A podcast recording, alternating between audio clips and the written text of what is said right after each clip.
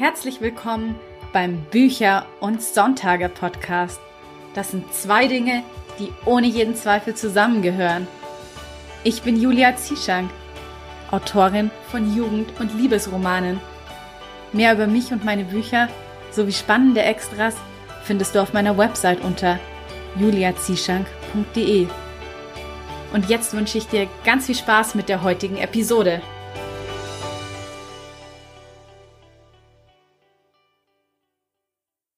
Schön, dass du wieder eingeschaltet hast zu einer neuen Folge Bücher und Sonntage. Und heute widmen wir uns dem Thema Cover Design und zwar wie so ein Cover denn eigentlich Schritt für Schritt entsteht, also quasi von der Idee zum finalen Cover.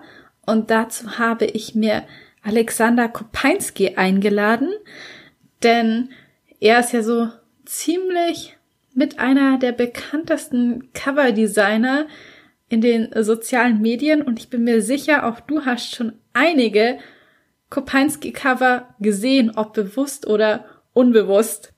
Ich habe Alex auch ein paar äh, sehr spannende Fragen gestellt, zum Beispiel welches Cover ihm besonders in Erinnerung geblieben ist, weil der Entstehungsprozess so außergewöhnlich war. Und ob es ein Cover gibt, von dem er sich wünscht, er hätte es designt, weil er es so genial findet. Ja, außerdem erzählt er auch noch ein bisschen was zu seinem eigenen Roman Uhrwerk der Unsterblichen und wie dieses Cover denn eigentlich entstanden ist. Ja, und wenn du jetzt neugierig geworden bist, dann würde ich sagen, wir legen direkt mal los. Hi Alex, ich freue mich sehr, dich heute hier in meinem Podcast begrüßen zu dürfen. Hallo, freut mich auch.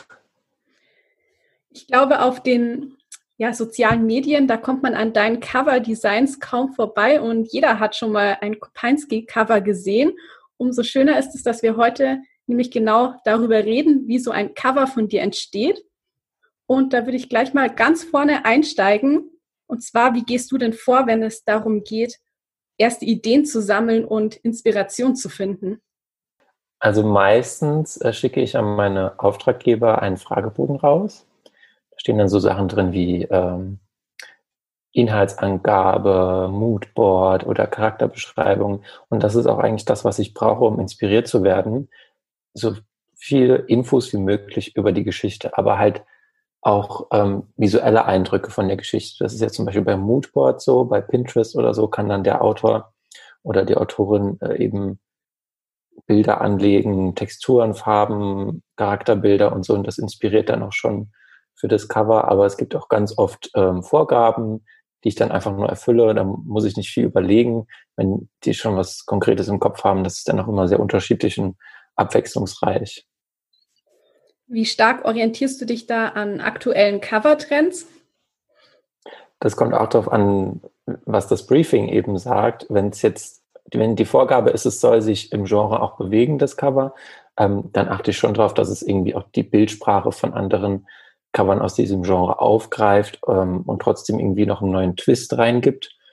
Und äh, es ist ja zum Beispiel bei den New Adult Covern momentan so, bei The Romans, ähm, gibt es viel mit Texturen und Pastellfarben und dann heißt es auch oft in Briefings, das sollte schon irgendwie auch äh, mit auftreten, dass man da nicht irgendwie ein Pärchen drauf macht zum Beispiel. Ja, ähm, vielleicht kannst du uns ja auch mal so ein bisschen Schritt für Schritt erklären, wie denn so ein Cover bei dir in Photoshop entsteht. Also du meinst jetzt wirklich nur den Prozess in Photoshop selbst, ohne Bildrecherche und so. Du kannst gerne auch ähm, wirklich alles mit Bildrecherche, kannst gerne okay. alles ausschweifend werden. Dann äh, fange ich mal an. Und zwar, ähm, wie ich eben schon gesagt habe, kommt zuerst dieser Fragebogen, wenn der Auftraggeber nicht schon ein Briefing erstellt hat. Fragebogen ist eher bei Self-Publishern und Kleinverlagen. Bei Großverlagen ist es dann so, die haben dann schon in einer großen Meetingrunde irgendwie ein Briefing zusammengestellt. Und dann gehe ich eben auf Shutterstock äh, meistens. Das ist so eine Bildagentur, da kann man Bilder einkaufen und guckt dann, was gibt's denn erstmal? Mit was kann ich denn arbeiten? Oder was muss ich zum Beispiel auch selbst machen? Und dann recherchiere ich ziemlich lange eigentlich auch, weil die Bildauswahl ist so groß und ähm, ja, man, man hat so eine Riesenauswahl und kann sich gar nicht entscheiden. Oder manchmal findet man trotzdem überhaupt nichts. Das ist ganz unterschiedlich. Und dann gucke ich eben, äh, mit was kann ich arbeiten. Dann öffne ich Photoshop, lege meine Datei an mit den Maßen, die vorgegeben sind, setze dann das Logo schon mal drauf, wenn es denn ein Logo gibt, äh, was ja bei Self-Publishern nicht der Fall ist, aber bei Verlagen zum Beispiel. Und dann starte ich meistens mit der Grundfarbe. Es ist eher ein dunkles oder ein helles Cover, dann wird es erstmal weiß gefüllt oder schwarz gefüllt. Und dann kommen halt die einzelnen Elemente rein. Und gucke ich, muss ich die vorher ausschneiden, also freistellen in einem separaten Dokument, dann mache ich das dort und dann werden die Bilder nach und nach zusammengefügt zu einem Cover. Und währenddessen entwickle ich auch die Schrift mit dazu, weil die Schrift muss auch immer irgendwie mit dem Bild interagieren.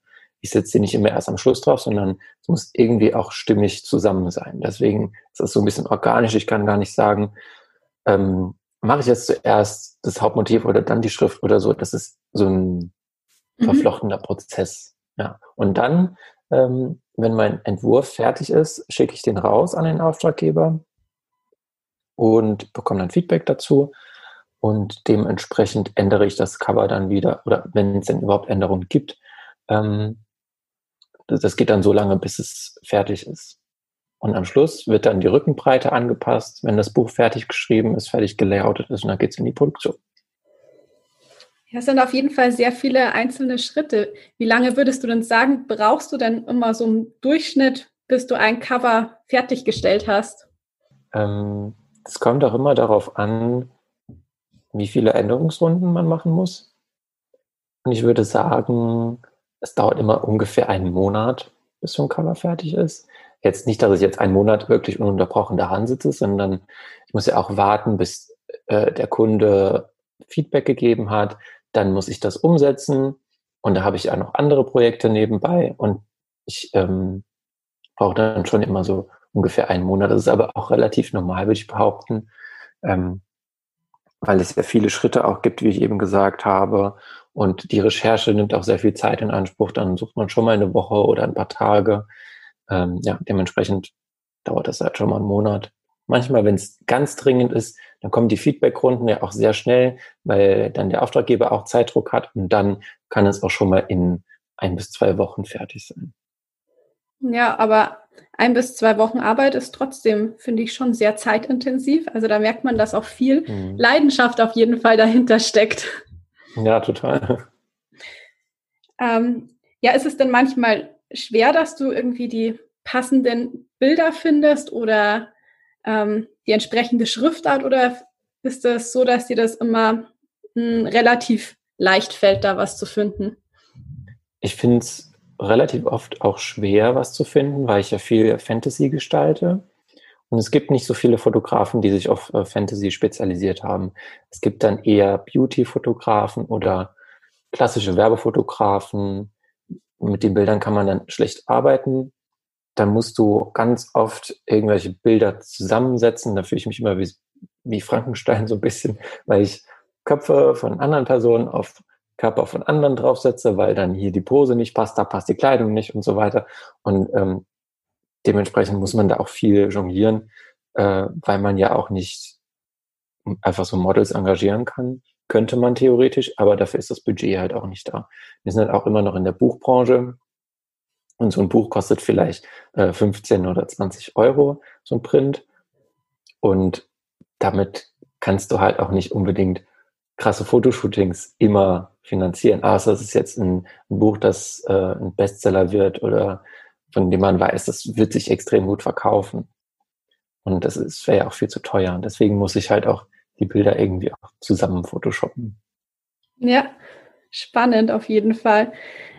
Also ich finde ja, dass dein Stil schon vor allem durch ja viele Details gekennzeichnet ist und gerne auch mal so ein paar verschnörkelte Ornamente an den ähm, Ecken und ja, hast du eigentlich lange gebraucht, so zu deinem eigenen Stil zu finden? Und gibt es auch so ein ja typisches Kopinski-Cover, sage ich jetzt mal, das deinen Stil perfekt widerspiegelt? Also ich kann es gar nicht so genau beschreiben, was mein Stil überhaupt ist. Ich glaube, es, mein Stil, wenn ich Fantasy gestalte, ist so ein bisschen verspielt, ähm, träumerisch, märchenhaft, würde ich sagen. Immer mit so ein bisschen Glitzer und äh, starken Farben. Ähm, aber wirklich nach dem Stil gesucht habe ich nicht. Ich glaube, ich mache einfach immer nur das, was mir gefällt, im Rahmen des Briefings. Ähm, oder ich mache auch manchmal was, was mir nicht gefällt, wenn es äh, der Auftraggeber so möchte. Aber ähm, was mein Stil halt so geprägt hat, ist auch mein eigener Geschmack. Und dementsprechend muss ich da nicht wirklich suchen. Ich habe einfach geguckt, was sieht gut aus. Und dann dachte ich immer, ah, da fehlt noch irgendwas, mache ich mal ein paar Lichtpunkte drauf oder so. Und so hat sich das dann etabliert irgendwie bei mir. Und ein typisches Kopinski-Cover ähm, ist vielleicht mit der zerbrechlicher Fluch von Julia Adrian. Mhm. Weißt ihr das was sagt? Ja, das kenne ich, ja. genau. Ja, das ist halt äh, auch äh, blau gehalten. Ich mache sehr gerne blaue Cover. und äh, es hat auch diese Glitzer-Ornamente und alles. Ist schon so mein Ding, aber das heißt nicht, dass ich das jetzt immer mache. Es soll ja auch zum Buch passen und ich denke, ich habe schon ein Gefühl dafür, wenn etwas zu dem Buch passt, immer nicht. Ja, das denke ich auf jeden Fall auch. Und ich finde schön, was du gesagt hast, dass man eben das machen sollte, was einem selber auch einfach in erster Linie gefällt, weil ich denke, das trifft eben aufs Bücherschreiben genauso zu. Man sollte erstmal das machen, also das Buch schreiben, was man eben selbst auch gerne lesen würde wollen. Genau. Genau. Ähm, ja, gibt es denn ein Cover, das dir irgendwie besonders in Erinnerung geblieben ist? Zum Beispiel, weil der Entstehungsprozess irgendwie außergewöhnlich war? Ja, und zwar, das ist äh, das Cover zu meinem eigenen Buch. Uhrwerk der Unsterblichen, weil ich äh, schreibe ja auch. Ähm, da war es so, dass ich gar nicht mit Shutterstock gearbeitet habe und habe wirklich alles selbst gemacht, komplett alles selbst fotografiert. Das ist ja, hat man diese weiße Taschenuhr auf diesem weißen alten Buch und die Gegenstände existieren wirklich. Das habe ich so, ähm, ich habe zum Beispiel die Taschenuhr weiß angesprüht und dann diese Goldfarbe von oben rüberlaufen lassen, das dann zusammen bearbeitet in Photoshop ja, ich glaube, das bleibt, wird mir immer in Erinnerung bleiben, weil es ganz anders war als andere Cover, die ich so mache. Ja, das kann ich mir vorstellen. Eben weil du ja in dem Fall sogar eben dieses Fotoshooting dann selbst gemacht hast. Und genau. tatsächlich finde ich das auch gerade sehr interessant, weil ich wusste das eben gar nicht, dass das als ja Foto von dir quasi entstanden ist, das Cover. Mhm. Ja, da gibt es auch äh, auf meinem Instagram gibt's ein Bild dazu, so eine Collage von den einzelnen Schritten zum Beispiel hier die Goldfarbe, da die Uhr und da das alte Buch und zusammen äh, gibt es dann das Cover. Das muss ich mir direkt mal anschauen und ähm, dann auch in den Show Notes mal verlinken, damit noch die Hörer und Hörerinnen auch anschauen können, wenn es sie interessiert. Ähm, ja, gibt es denn ein Cover, von dem du dir wünschst, dass du es designt hättest, weil du es so genial findest? Äh, ja, da, und zwar ist das, äh, kennst du dieses, ich glaube, das heißt King of Scars. Mhm. Das ist so komplett Gold und hat so eine 3D-Struktur und das ist auch so schön veredelt und äh, hat so einen, so einen Goldadler drauf mit so einem Wappen. Das ist alles äh, in einem 3D-Programm entstanden. Das könnte ich gar nicht. Ich kenne mich damit gar nicht aus und es ist schon richtig gut gemacht.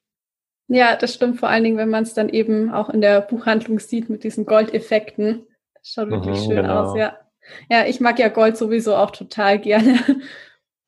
Ja, ich bin auch eher so der Goldtyp statt Silber. Ja, definitiv. In meiner Wohnung ist auch so das Farbkonzept ähm, schwarz-weiß mit Goldelementen. ähm, ja, was ich noch total spannend finde zu wissen, ist, ob es auch Cover gibt, die du mittlerweile nicht mehr sehen kannst, weil sie so voller Klischees sind. Ja, tatsächlich. Also, was heißt, ich kann die nicht mehr sehen? Die geben mir nichts persönlich. Wenn ich zum Beispiel ein sehr plattes Pärchencover sehe, das gab es schon so oft und es gibt, es gibt keinen neuen Aspekt auf dem Cover, dann langweilt mich das so ein bisschen. Aber natürlich, wenn, wenn sich das jemand wünscht als Cover, dann mache ich das auch. Aber die sind sich ja dann auch bewusst, dass es jetzt nichts Innovatives ist, sondern einfach sehr, ich sagen, Mainstream. Und ähm, dementsprechend habe ich keine Abneigung dagegen, aber es ist halt so ein bisschen, ah, ja, öde, sag ich mal. Ja, ich glaube, da fehlt dann wahrscheinlich so aus der Designersicht so ein bisschen auch die Herausforderung, oder? Ja, so ein bisschen schon, wobei ich ja auch nicht, ich sollte ja auch kein Eigenleben entwickeln, sage ich mal, als Designer, weil ich ja für andere arbeite.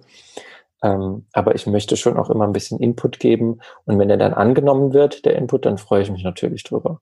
Und wenn nicht, dann ist auch okay. Ja, das ist ja genau. mein Job. Letztendlich muss es ja auch dem Kunden gefallen, genau. Genau. Ja. ja, auf Instagram, da hatte ich noch geschrieben, dass man mir ein paar Fragen schicken kann an dich und ich suche mir davon jetzt ähm, ein paar eben aus. Ich habe zwei noch ausgewählt und die würde ich dir jetzt gerne noch stellen. Und zwar einmal hat Lena gefragt, ob du Angst oder Zweifel hattest, dass es mit deiner Selbstständigkeit nicht klappt.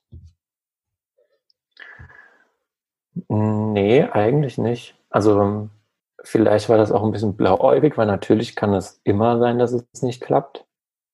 Aber äh, bei mir war es so, dass die Selbstständigkeit schon relativ früh angefangen hat. Und zwar äh, noch vor meinem Abitur habe ich das so nebenbei gemacht und immer halt wie so ein Taschengeld damit verdient. Und habe ich studiert und dann wurde das immer größer und größer. Und während dem Studium macht man sich dann nicht wirklich Gedanken drum, ob das jetzt funktioniert oder nicht, weil ich nicht darauf angewiesen bin, beziehungsweise nicht darauf angewiesen war. Und ich denke, es ist nochmal was anderes, wenn du jetzt deinen Job kündigst und in die Selbstständigkeit reingehst. Natürlich hast du dann Angst, dass es vielleicht nicht klappt. Aber mir hat sich die Frage nie gestellt, weil ich nicht darauf angewiesen war, weil es nicht mein Plan A war, sondern mein Plan A war erstmal studieren und dann gucke ich mal, was draus wird. So.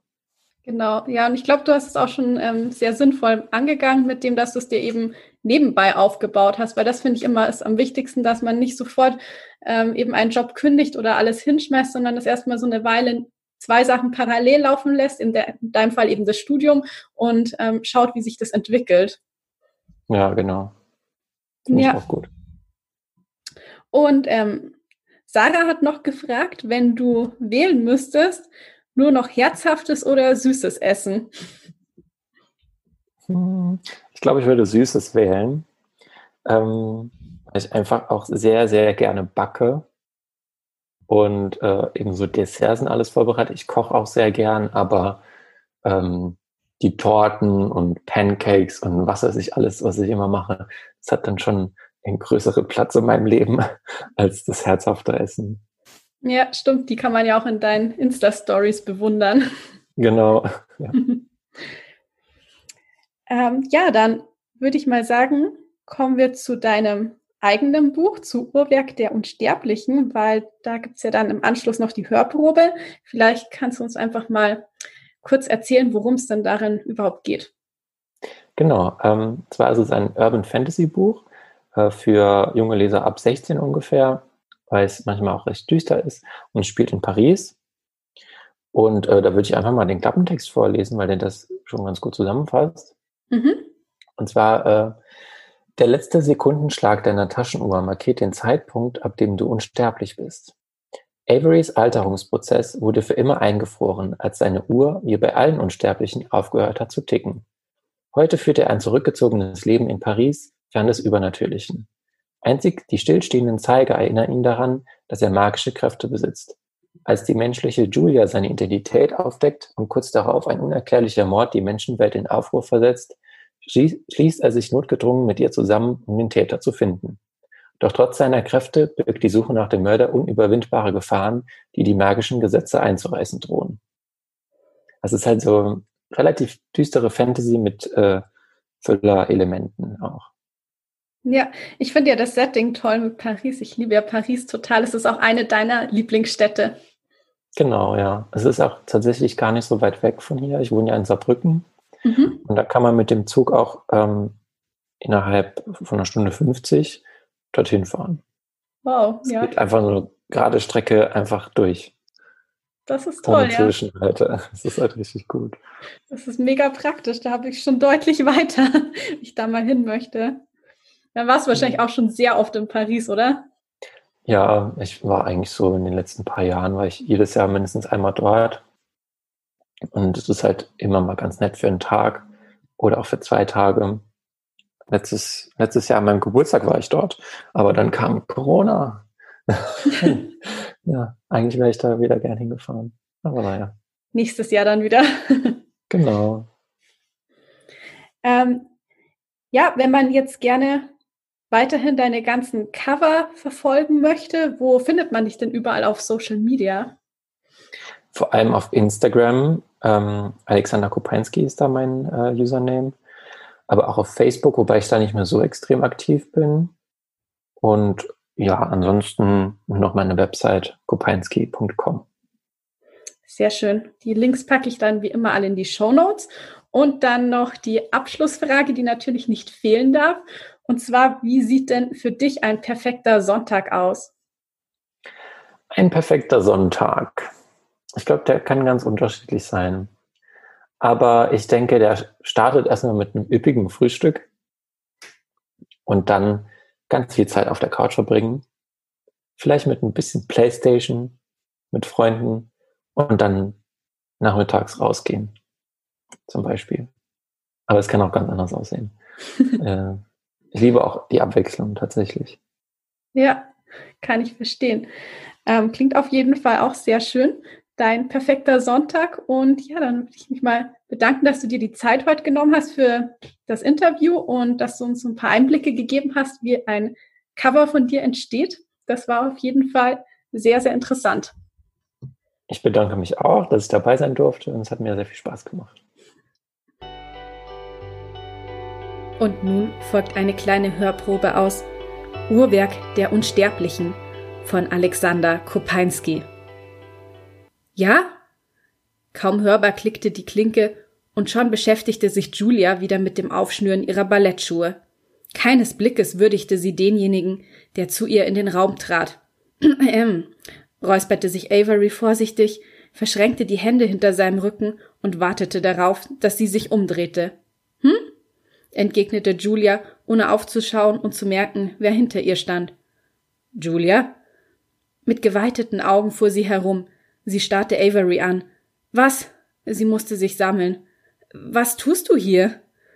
Als hätte Avery ein dickes Brett quer in seiner Kehle stecken, brachte er kein Wort hervor. Regungslos sahen die beiden einander für einen kleinen, scheinbar unendlichen Moment an, bis Julia die Stille brach. Ich sagte doch, es tut mir leid, was passiert ist. Wieso bist du hier? Eine Ader pulsierte an ihrer Schläfe unter den Schweißperlen. Noch immer atmete sie angestrengt, so dass sich das schwarze Federkleid an ihrer Brust auf und ab bewegte. Ich möchte dich fragen. Er musste schlucken, um das auszusprechen, was seine Hände kribbeln ließ. Was du gesehen hast. Julias Augen blinzelten unter dem schwarzen Make-up. Ihr Atem stockte und der Raum füllte sich mit einer verhängnisvollen Stille. Das, hm, ihr gingen die Worte aus. Du kannst es ruhig sagen, hackte Avery zögerlich nach.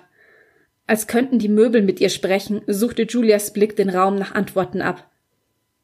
Die Flammen, flüsterte sie und deutete auf Averys Hand. Und was hast du noch gesehen? drängte er, während sich eine Röte auf Averys knochige Wangen legte. Du hast sie kontrolliert, als es so kalt und niemand vorne im Theater war. Ich wollte eigentlich nur frische Luft schnappen in meiner Pause. Als wäre sie durch Fahrlässigkeit an einem Unfall schuld gewesen, lag ein entschuldigender Ton in ihrer Stimme. Vielleicht habe ich mich getäuscht, fügte sie schnell hinzu, um sich rasch ihren Schuhen wieder zu und damit von Avery abwenden zu können. Auch jetzt, wo er aktiv danach suchte, konnte Avery keinerlei Hinweise auf eine Zugehörigkeit zu den Sapir feststellen, er war überzeugt, Julia konnte keine Sapie sein. Seine Hände begannen zu zittern und seine Stimme blockierte. Jeden Funken Mut konnte er nun gebrauchen. Nein, es ist wahr. Hatte er das gerade wirklich gesagt? Kaum glaubte er, dass diese Worte über seine Lippen gekommen waren, da sah Julia auf. Ihr Ausdruck verfinsterte sich. Avery wurde flau im Magen, als er daran dachte, dass sie sich seit der Auseinandersetzung womöglich selbst für verrückt gehalten hatte. Ich möchte nicht, dass wir uns aus dem Weg gehen. Ich fühle mich hier wohl, bin hier zu Hause. Wieder war da diese unbändige Stille zwischen den beiden, die Fülle an ungesagten Worten. Ich muss wissen, wieso du es sehen kannst, setzte Avery diesmal gefasster an. Ich weiß es nicht, antwortete Julia knapp mit einem Flüstern, und ein Hauch von Verzweiflung kam über ihre Lippen. Ich bin ein Insan. Ja, ich hab darüber gelesen, schnitt sie ihm unerwartet das Wort ab. Wie konnte Julia? Avery zog seine Brauen zusammen und bedeutete ihr so fortzufahren. Meine Tante, sie hat mir früher Geschichten darüber erzählt. Ich dachte nie daran, dass sie wahr sein könnten. Als ich gesehen habe, wie du das Feuer erzeugt hast, bin ich zurück zu ihr. Es steht alles in diesem Buch. Ein Buch? Wer hat es verfasst? Keine Ahnung, irgendein L. Y, erinnerte sie sich. Der Name sagte Avery nichts. Er hatte gehofft, den Sapir zu kennen, der scheinbar ihr Geheimnis an die Menschen weitergetragen hatte. Aber Moment mal. Und sie schüttelte den Kopf. Wie funktioniert das mit dem Feuer? Es ist Magie. Du weißt vielleicht, wieso wir uns versteckt halten. Ein stummes Nicken entgegnete sie Avery und er fuhr fort. Ich bin gezwungen, mein Leben immer und immer wieder hinter mir zu lassen, mich an neue Orte zu gewöhnen und Menschen, die ich mag, er hielt inne, gehen zu lassen. Eine Mischung aus Faszination und Sorge legte sich auf Julias Gesicht. So gut ich mich auch schon abschirme, es fällt mir schwer, ganz isoliert zu bleiben. Ich lerne Menschen kennen und erkenne das Gute in ihnen, weiß, dass sie nicht meine Feinde sind, doch es darf unter keinen Umständen jemand erfahren, wer ich bin. Julias Gedanken ersetzten reflexartig Averys wer ich bin durch ein was ich bin.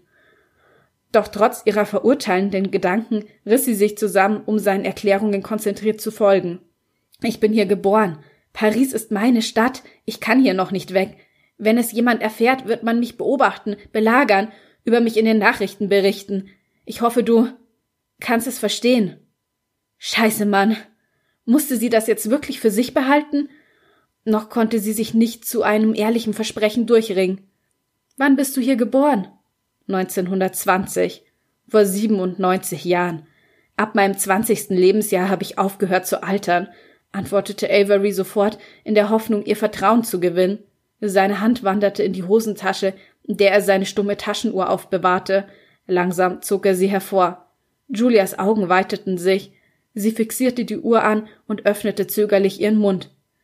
Kann ich sie sehen? Avery schwieg und hob eine Augenbraue an. Die Uhr, hackte sie nach. Avery nickte. Behutsam legte er sie in die zarten Hände Julias. Das Gold spiegelte sich in ihren Augen und warf zugleich warme Reflexionen in den Raum. Auf dem Deckel erkannte sie das Hirschgeweih. Inmitten des Geweihs lag ein roter Stein, sie vermutete einen Rubin, in einer filigranen Fassung eingelassen. Langsam drückte sie den Knopf, der die Uhr öffnen sollte. Mit einem Schwung legte die goldene Hülle das verzierte Ziffernblatt frei. Sie steht still. Sonst würde ich vermutlich an einem Rollator vor dir stehen. Sie lachten, angenehm angesichts des schwierigen Themas, das ihnen beide auf den Gemütern lastete. Also, es stimmt. Bleibt die Uhr stehen, hört der, der Sa, Sapir, ergänzte Avery zustimmend, auf zu altern. Wieder nickte Avery und bestätigte Julias Annahme. Ich habe noch die ganze Nacht in diesem alten Buch gelesen, bevor ich dich angefallen habe. Sie schmunzelte. Und je mehr ich erfahren habe, desto abgefahrener wurde es, genau wie diese Uhren. Ihr Blick ruhte auf dem Ziffernblatt, das vielmehr nur ein Blatt ganz ohne Ziffern war. Aber warum hat sie keine Zahlen oder Striche? Julia kannte das sonst nur von modernen, möchte gern Designeruhren. Zahlen, wie du sie kennst, gab es noch nicht, als die Uhren erschaffen wurden erklärte Avery, als wäre es das Normalste auf Erden. Du wurdest 1920 geboren, da gab es sehr wohl Zahlen. Ja, aber dies sind die richtigen Uhren. Die Uhren, die als Vorbild für unsere heutigen galten. Den Umstand, Zeit zu messen, brachten die Sapier auf die Erde. Diese Uhren sind magische Gebilde und funktionieren ein wenig anders als eure. Es gibt vieles, das die Menschen nicht sehen können. Wohl wissend, dass seine Uhr so etwas wie Zahlen besaß, sah er, und nur er, die Nummerierung auf dem Ziffernblatt. Mit zusammengezogenen Augenbrauen schloss Julia die Uhr mit einem leisen Klicken und gab sie ihrem Besitzer mit einem angedeuteten Lächeln zurück. Er nahm die Uhr an sich, verweilte mit seinem Blick für einen Moment in ihren Augen und ließ die Uhr in seiner Tasche verschwinden. Ich kann das doch niemals für mich behalten, durchbrach Julia die gelockerte Atmosphäre. In Avery keimte wieder die Angst auf. Wenn du mir nicht noch einmal die Flammen zeigen kannst, sagte sie, dicht gefolgt von einem schelmischen Grinsen. Ein Stein, schwerer als die Rocky Mountains, fiel von Averys Herzen. Auch wenn er sich eigentlich darüber geärgert hätte, war ihm ein blöder Witz nun ein willkommenes Übel, solange Julia ihr Wort hielt. Mit hochgezogenen Augenbrauen und einem ausladenden Fuchteln mit ihren Händen äffte sie Averys Feuerspielchen nach. Na hopp, forderte sie ihn auf. Den Kopf schütteln, sich aus seinen Gedanken befreien, willigte Avery ein und ließ es langsam angehen. Er schloss die Tür ab.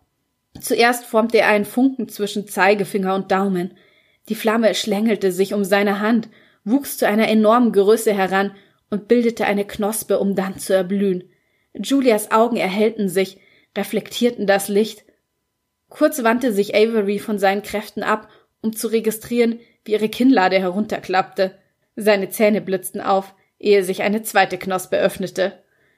Die Blätter sprossen, wuchsen mit den Blüten zusammen, formten gemeinsam eine Kugel, die den ganzen Raum mit Licht flutete, intensives Licht, das Avery schon lange nicht mehr gesehen hatte.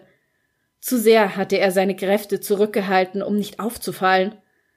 Es gab allerdings auch keinen Grund, sie anzuwenden. So magisch die Sapier waren, so selten benutzten sie ihre Kräfte. Zumindest heutzutage. Für Kunststücke wie diese gab es in Averys Umgebung schließlich niemanden, der sich daran erfreuen könnte. Es gab niemanden, der sehen konnte, wer er wirklich war. Bis jetzt. Wie es weitergeht mit Avery und Julia erfährst du in Uhrwerk der Unsterblichen von Alexander Kopinski. Lass mich doch gerne wissen, wie dir die heutige Episode zum Thema wie ein Cover entsteht gefallen hat, indem du mir einen Kommentar unter dem entsprechenden Instagram-Post dalässt. Du findest mich, wie du ja sicherlich weißt, auf Instagram unter Julia Zieschank und ich freue mich wirklich sehr, von dir zu hören. Außerdem wie immer meine Bitte am Schluss, eine Bewertung für diesen Podcast auf iTunes dazulassen und den Podcast weiter zu empfehlen, denn das hilft mir wirklich sehr, den Podcast auch in Zukunft kostenlos für dich anbieten zu können. Und damit bleibt mir nur noch zu sagen, ich hoffe, du schaltest wieder ein, wenn es Zeit ist für Bücher und Sonntage. Bis zum nächsten Mal.